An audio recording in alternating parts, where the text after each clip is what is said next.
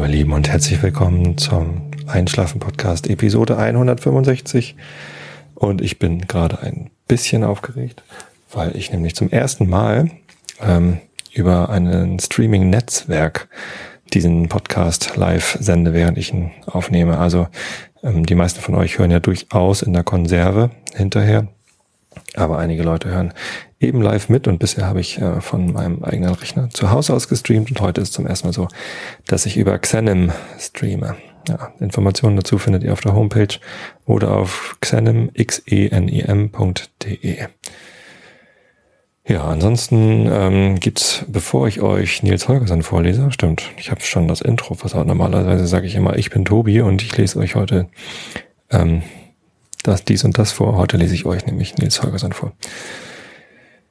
Ja, was gibt's zu erzählen? Ganz wichtige Änderung vorweg. Äh, nicht nur, dass ich jetzt über Xenem sende, sondern äh, der Rhythmus wird sich ändern. Der Einschlafen-Podcast, den wird's ab sofort leider, das ist die schlechte Nachricht, nur noch einmal die Woche geben. Und zwar wahrscheinlich immer montags. Wenn Montag nicht geht, dann sende ich sonntags, aber normalerweise, normalerweise ähm, montags. Ähm, woran liegt das? Das liegt daran, dass ich eine neue Sendung habe. Und das ist gleichzeitig auch die gute Nachricht.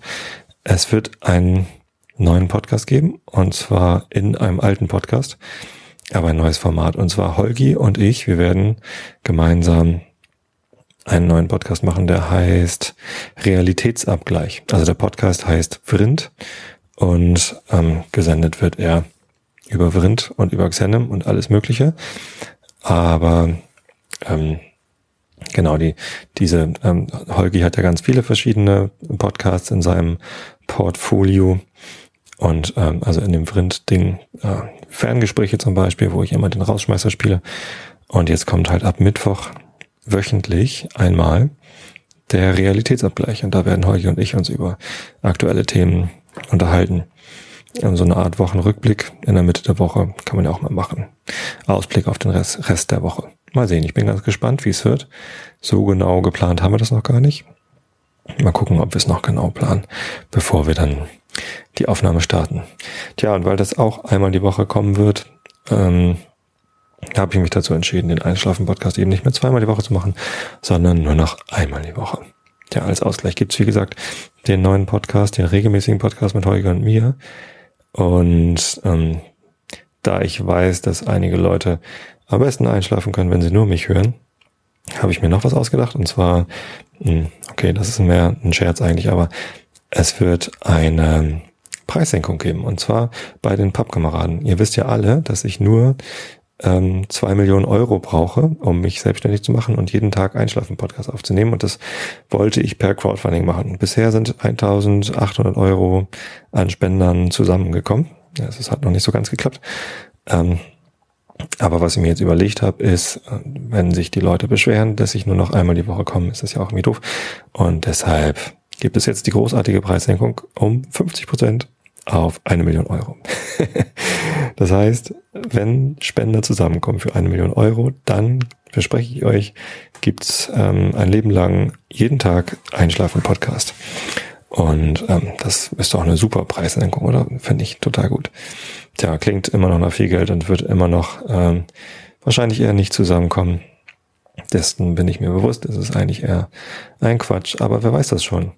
Äh, Im Moment seid ihr ungefähr 2000 Leute, die regelmäßig den Podcast hören. Das ist noch ein ziemlich ähm, heftiger Schnitt. Aber wenn jeder von euch, die ihr hier regelmäßig zuhört, äh, fünf Leute äh, nee, vier Leute dazu holt, dann sind wir 10.000 Hörer. Und dann wäre der Schnitt von Spendergeldern bei 100 Euro. Also wenn jeder dann 100 Euro im Schnitt spendet, komme ich auf eine Million und dann habt ihr jeden Tag einen Schlafen-Podcast. Bin letztens übrigens gefragt worden, was bedeutet denn eigentlich lebenslang? Hm, natürlich kann ich euch nicht versprechen, dass es äh, euer äh, Leben dann äh, quasi ähm, ausreicht, aber äh, also zumindest solange ich lebe, werde ich das probieren zu machen. Wenn ich irgendwann nicht mehr sprechen kann, dann werde ich natürlich damit aufhören. Und wenn es irgendwann kein Internet mehr gibt oder kein Podcast-Format mehr möglich ist, was ich mir nicht erklären könnte, wie das zustande kommen soll, aber man weiß es ja nicht. Hm, keine Ahnung. Also zumindest solange es möglich ist, werde ich dann jeden Tag, sieben Tage in der Woche, ähm, 365 und manchmal sogar 366 Tage im Jahr Einschlafen-Podcast für euch aufnehmen. Das würde ich machen. Ist das nicht geil? Und das für nur 100 Euro, wenn äh, 10.000 Leute mitmachen. Also macht fleißig Werbung für den Einschlafen-Podcast und wer weiß, vielleicht kommt es ja doch irgendwann zustande. Und bis dahin müsst ihr jetzt leider einmal die Woche damit Vorlieb nehmen. Ja, that's sad, das war wichtig. Ähm, jetzt kommen wir zu den äh, für euch vielleicht weniger interessanten, aber für mich umso schöneren Sachen. Und zwar habe ich tatsächlich schon wieder Geschenke bekommen. Und zwar gab es eine, eine Blu-ray. Und zwar habe ich ja in der letzten Episode erwähnt, dass ich äh, über die unendliche Geschichte gestolpert bin. Und ähm, tatsächlich lag die am Samstag, glaube ich, Samstag, ja, bei uns in der Post. Und äh, beziehungsweise der Postbote kam und hat sie mir gebracht. Und wer sich am meisten gefreut hat, waren übrigens die Kinder. Und ähm, tatsächlich haben wir dann gleich am Abend einen Kinoabend gemacht und ähm, bevor das ähm, Champions League Finale lief, haben wir dann äh, die unendliche Geschichte geguckt und es war herrlich. Die kindliche Kaiserin, das Mondenkind und ach, ja, das war richtig, richtig schön. Leider war es auch ähm, teilweise richtig, richtig gruselig. Das hatte ich gar nicht mal so im Kopf. Ähm, dass da dieses Pferd versinkt zum Beispiel von Atreyu und ja, das mit diesem komischen Wolf, teilweise auch eher gruselige Sachen und ja, die Kinder haben tatsächlich beide Albträume bekommen davon. War so ein bisschen doof.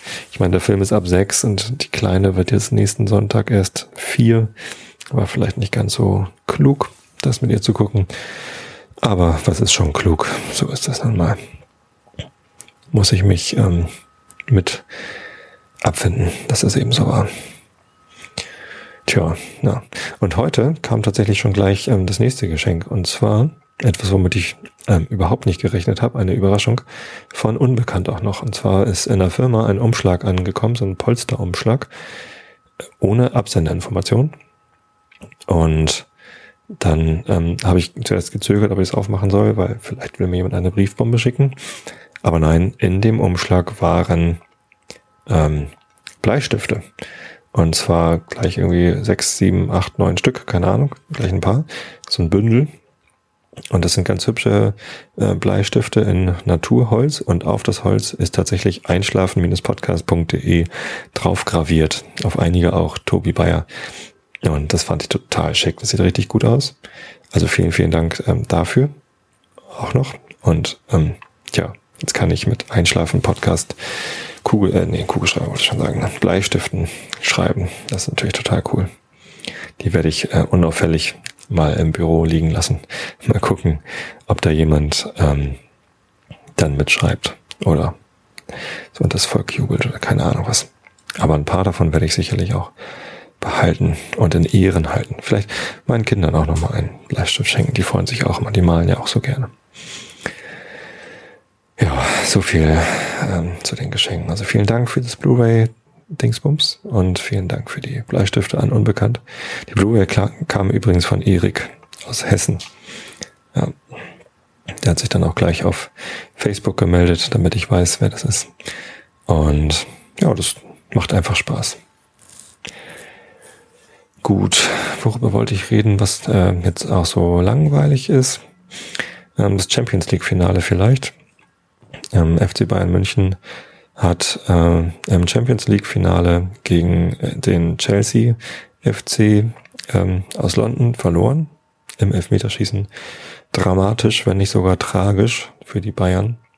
Es ist ja so, dass immer am Anfang einer Saison festgelegt wird, wo am Ende der Saison das UEFA Cup und das ähm, Champions League Finale stattfinden wird, wo es also ausgetragen wird.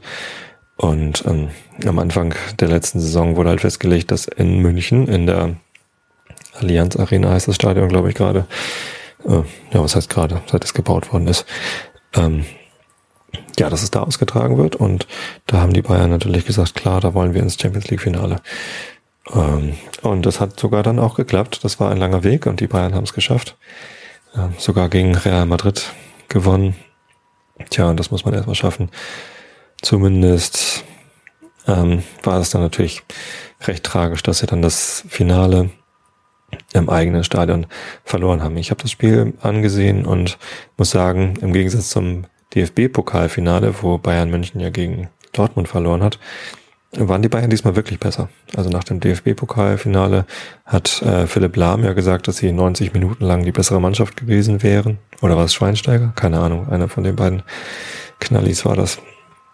Und, und das stimmte einfach nicht, weil die hatten zwar mehr Ballbesitz im DFB-Pokalfinale, aber haben daraus nichts gemacht. Also es war einfach nicht gut, was sie gemacht haben. Und jedes Mal, wenn die Dortmunder den Ball bekommen haben, war es halt gleich irgendwie Zauber, Fußball, schöner Fußball. Und die Dortmunder haben halt einfach verdient mit 5 zu 2 gewonnen. Und da war einfach nichts schön zu reden von den Bayern. Diesmal aber gegen Chelsea. Chelsea hat sehr destruktiven Fußball gespielt und sich hinten reingestellt. Ähm, lange Zeit also alles verhindert.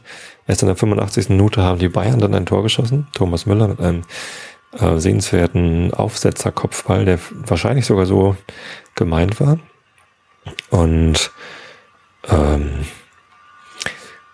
dann hat aber in der 88. oder 89. Minute Chelsea den Ausgleich geschafft nach einer Ecke, nach der ersten Ecke. Die Bayern hatten irgendwie 27 Ecken und Chelsea hatte eine. Bayern haben kein Tor nach einer Ecke gemacht und die Chelsea Londoner, die haben einfach gleich getroffen. Ja, in der, in der Verlängerung hat Herr Robben dann mal wieder einen Elfmeter verschossen. Das macht er ja ganz gern mittlerweile. Und im Elfmeterschießen am Ende dann ähm, hat erst Herr Olic und dann Herr Schweinsteiger die Elfmeter verschossen. Was dann dazu geführt hat, dass letztendlich der FC Bayern verloren hat. Ja, zuerst tat es mir leid, weil sie halt irgendwie tatsächlich in diesem Spiel besser waren und tolle Sachen gezeigt haben. Und naja, so dreimal Vize werden ist halt echt hart. Aber als ich dann am nächsten Tag gesehen habe, wie, also ich habe die Siegerehrung dann gar nicht mehr geguckt, ich wollte ins Bett. Und am nächsten Tag habe ich dann gesehen, wie die Herren ähm, Gomez und Schweinsteiger und so diese Medaille, die sie dann bekommen haben als Zweiter, ist immerhin halt die Silbermedaille, ähm, einfach mal so ja, in die Hosentasche gesteckt haben, wie beim DFB-Pokalfinale schon. Das hat mir da schon nicht gefallen, aber im Champions League-Finale haben sie es wieder gemacht.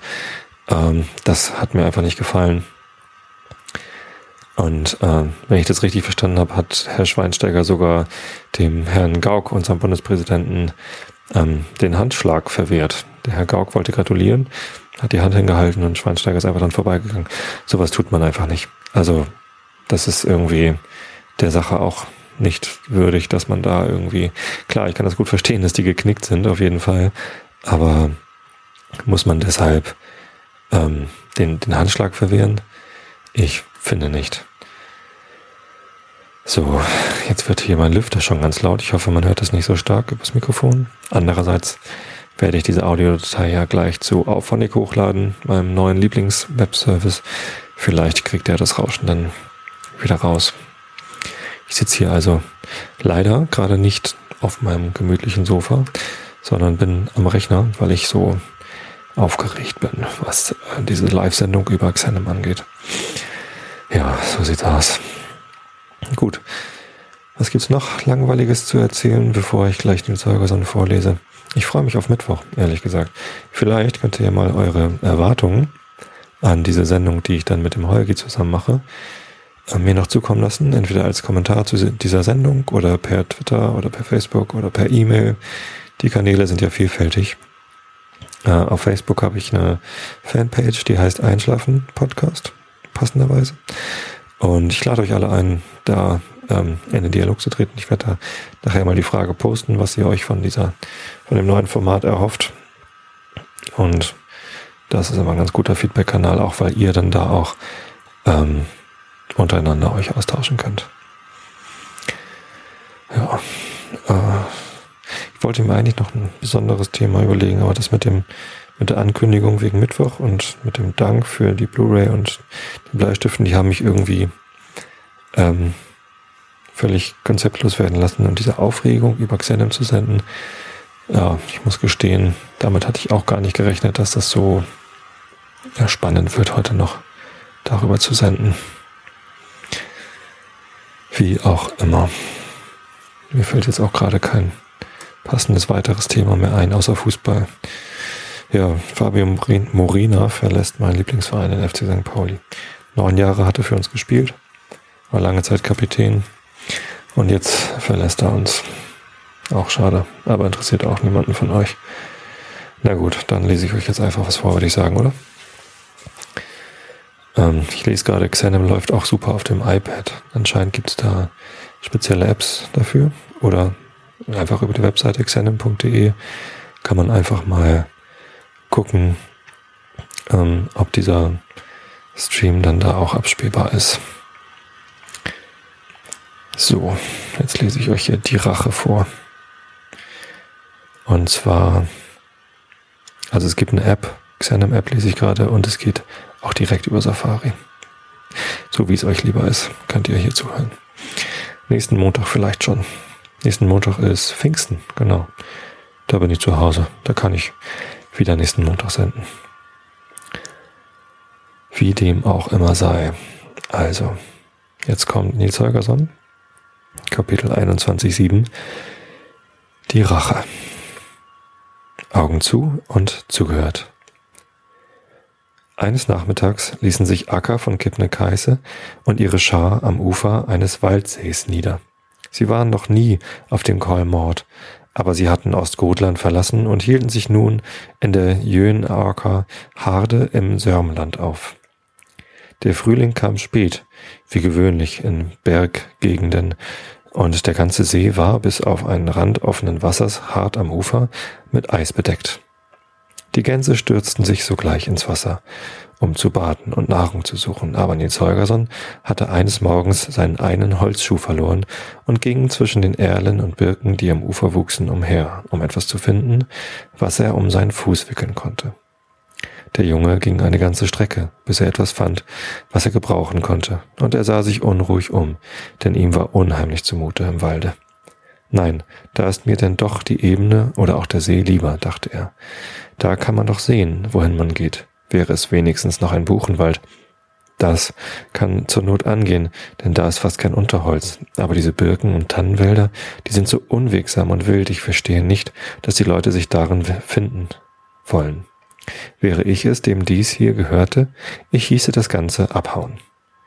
Schließlich erblickte er ein Stück Birkenrinde und war gerade damit beschäftigt, sie seinem Fuß anzupassen, als er einen raschelnden Laut hinter sich hörte. Er wandte sich um und sah eine Natter durch das Gestrüpp gleiten, gerade auf sich zu. Sie war ungewöhnlich lang und dick, aber der Junge sah sofort, dass sie zwei weiße Nackenflecke hatte und blieb stehen. Es ist ja nur eine Natter, dachte er, die kann mir doch nichts tun. Im selben Augenblick aber versetzte ihm die Natter einen so kräftigen Stoß vor die Brust, dass er umfiel. Er kam schnell wieder aus, äh, auf die Beine und fing an zu laufen, die Schlange aber verfolgte ihn. Der Erdboden war steinig und mit Gestrüpp bewachsen, so dass es nur langsam ging, und er hatte die Natter dicht auf den Fersen. Auf einmal sah der Junge gerade vor sich einen großen Stein mit steilen Seiten, auf den kletterte er hinauf. Hier kann mir die Natter doch nicht nachkommen, dachte er. Aber als er glücklich hinaufgekommen war und sich umwandte, sah er, dass die Schlange versuchte, hinter ihm herzukommen. Dicht neben dem Jungen, oben auf dem Steinblock, lag noch ein Stein. Der war fast rund und so groß wie ein Menschenkopf. Er lag ganz lose, hart am Rande. Es war unfasslich, dass er da liegen konnte. Als die Natter näher kam, lief der Junge hinter den runden Stein und versetzte ihm einen Schubs. Er rollte gerade auf die Natter herab, so dass diese an die Erde fiel und der Stein ihren Kopf traf, auf dem er liegen blieb.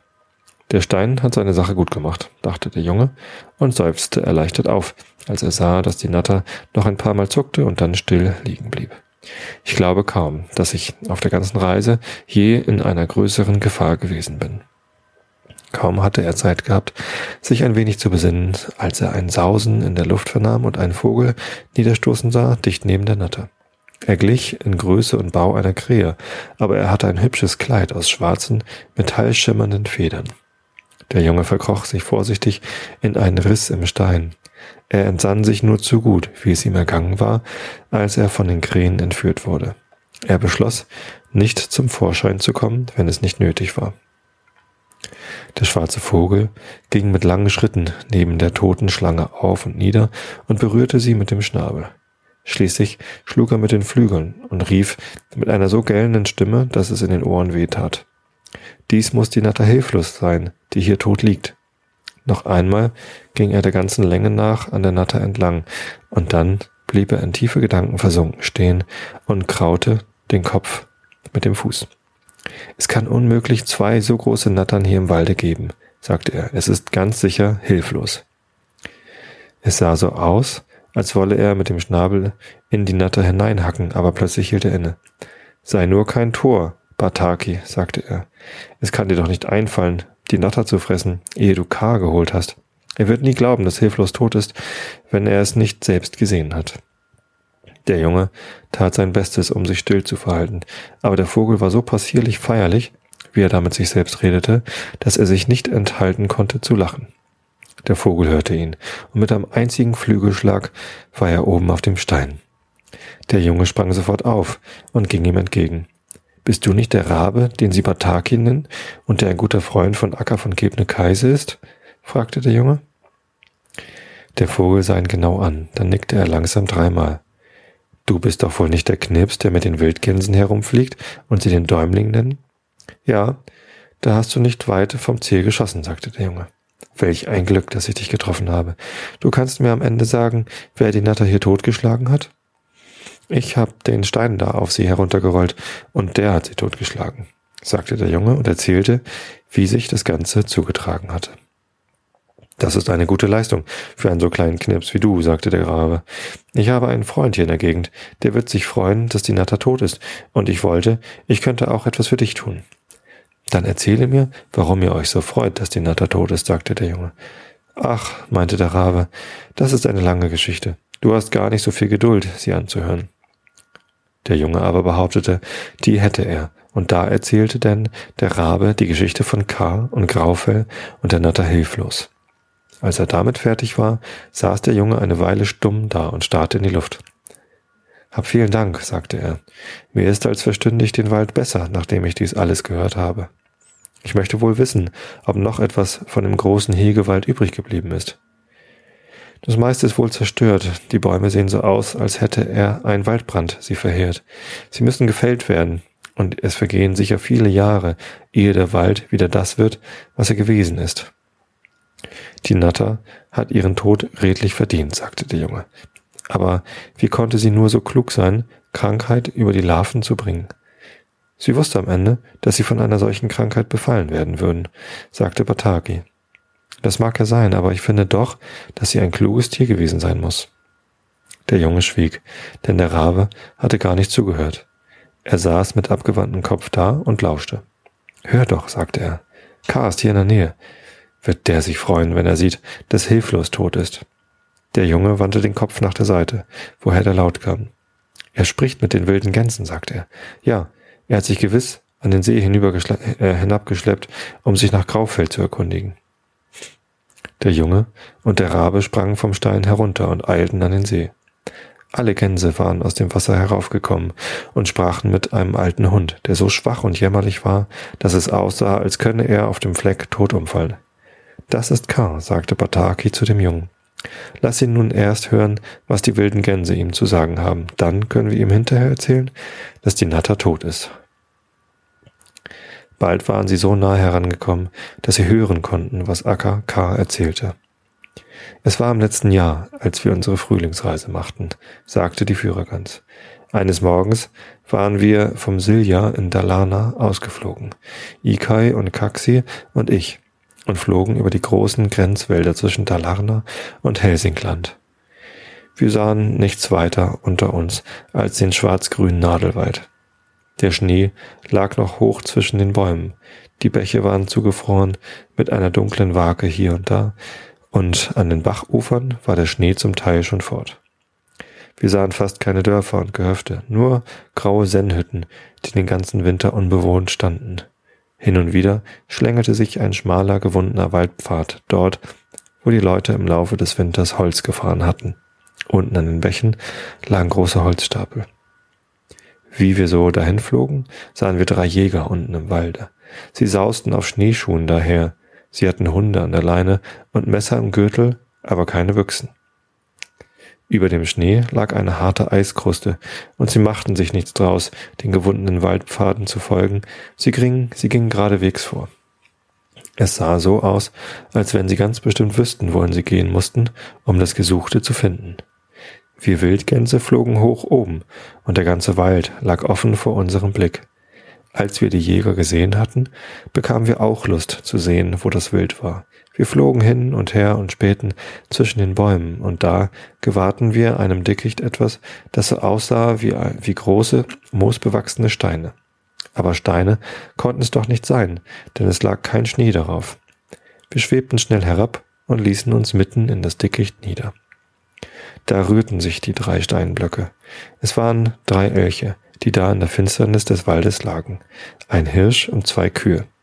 Der Hirsch richtete sich auf, als wir uns herabließen, und kam auf uns zu. Es war das größte und schönste Tier, das wir je gesehen hatten.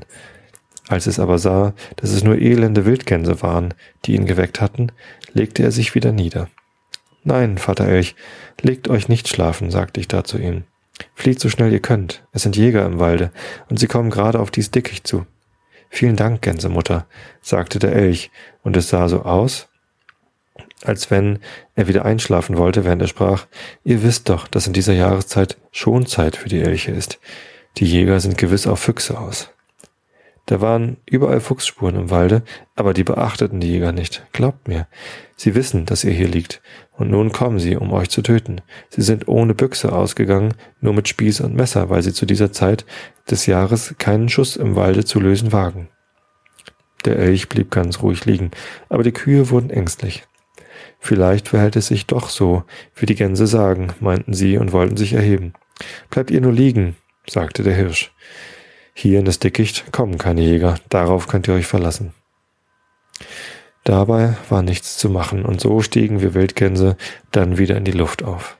Aber wir flogen noch über demselben Fleck hin und her, um zu sehen, wie es den Elchen ergehen würde. Kaum waren wir in unsere gewöhnliche Flughöhe hinausgelangt, als wir den Elch aus dem Dickicht herauskommen sahen. Er witterte nach allen Seiten und ging dann geradewegs auf die Jäger zu. Indem er ging, trat er auf trockene Zweige, die krachend zerbrachen. Ein großes kahles Moor lag vor ihm. Da ging er hinaus und stellte sich mitten auf das offene Moor, wo ihn nichts schützen konnte. Hier blieb der Elch stehen, bis der Jäger am Waldessaum sichtbar wurde. Dann machte er je kehrt und lief in eine andere Richtung, als er vorher, als woher er gekommen war, davon.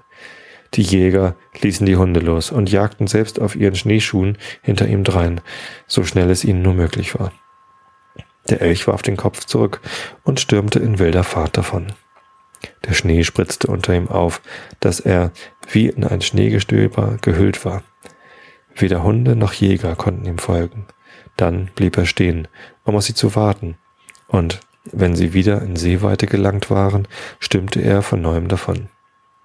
Wir begriffen sehr wohl, dass es seine Absicht war, die Jäger von der Stelle wegzulocken, wo die Elchkühe lagen.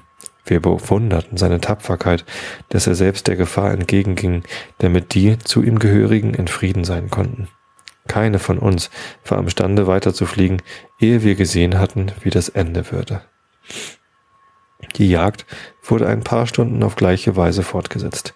Wir konnten nicht verstehen, dass die Jäger sich darauf einließen, den Elch zu jagen, wenn sie nicht mit Büchsen bewaffnet waren.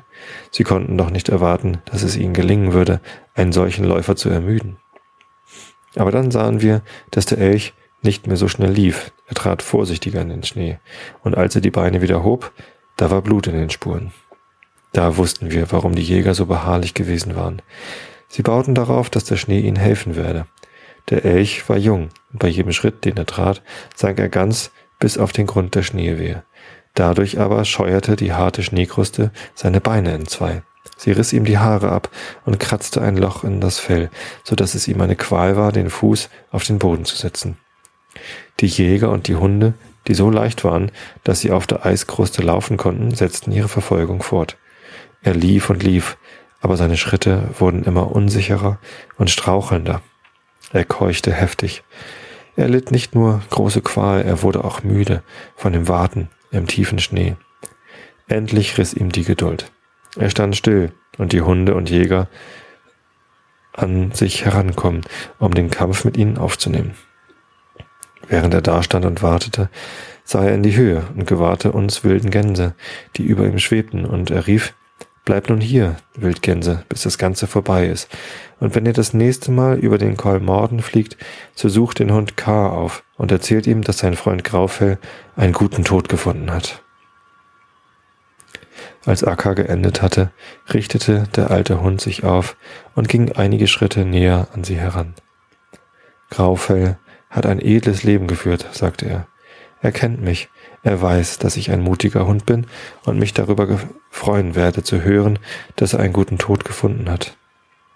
Erzähle mir jetzt. Er hob den Schwanz in die Höhe und richtete den Kopf auf, um eine mutige, stolze Haltung einzunehmen, sank aber wieder zusammen. K, K, rief eine Menschenstimme aus dem Walde. Der alte Hund erhob sich sofort. Das ist der Herr, der ruft, sagte er, und ich will ihn nicht warten lassen. Ich sah ihn vorhin die Flinte laden, und wir beide gehen nun zum letzten Mal in den Wald hinaus. Hab Dank, Wildgans. Nun weiß ich alles, was ich zu wissen brauche, um froh in den Tod zu gehen. Ja, das ist natürlich ein trauriges Ende für Graufell.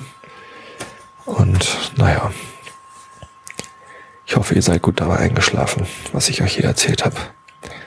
Ich wünsche euch allen eine gute Nacht, eine gute Woche. Ich würde mich freuen, wenn ein paar von euch am Mittwoch dabei sind oder sich zumindest ähm, den Vrind-Podcast mit Holgi und mir hinterher anhören und mir erzählen, wie sie es fanden.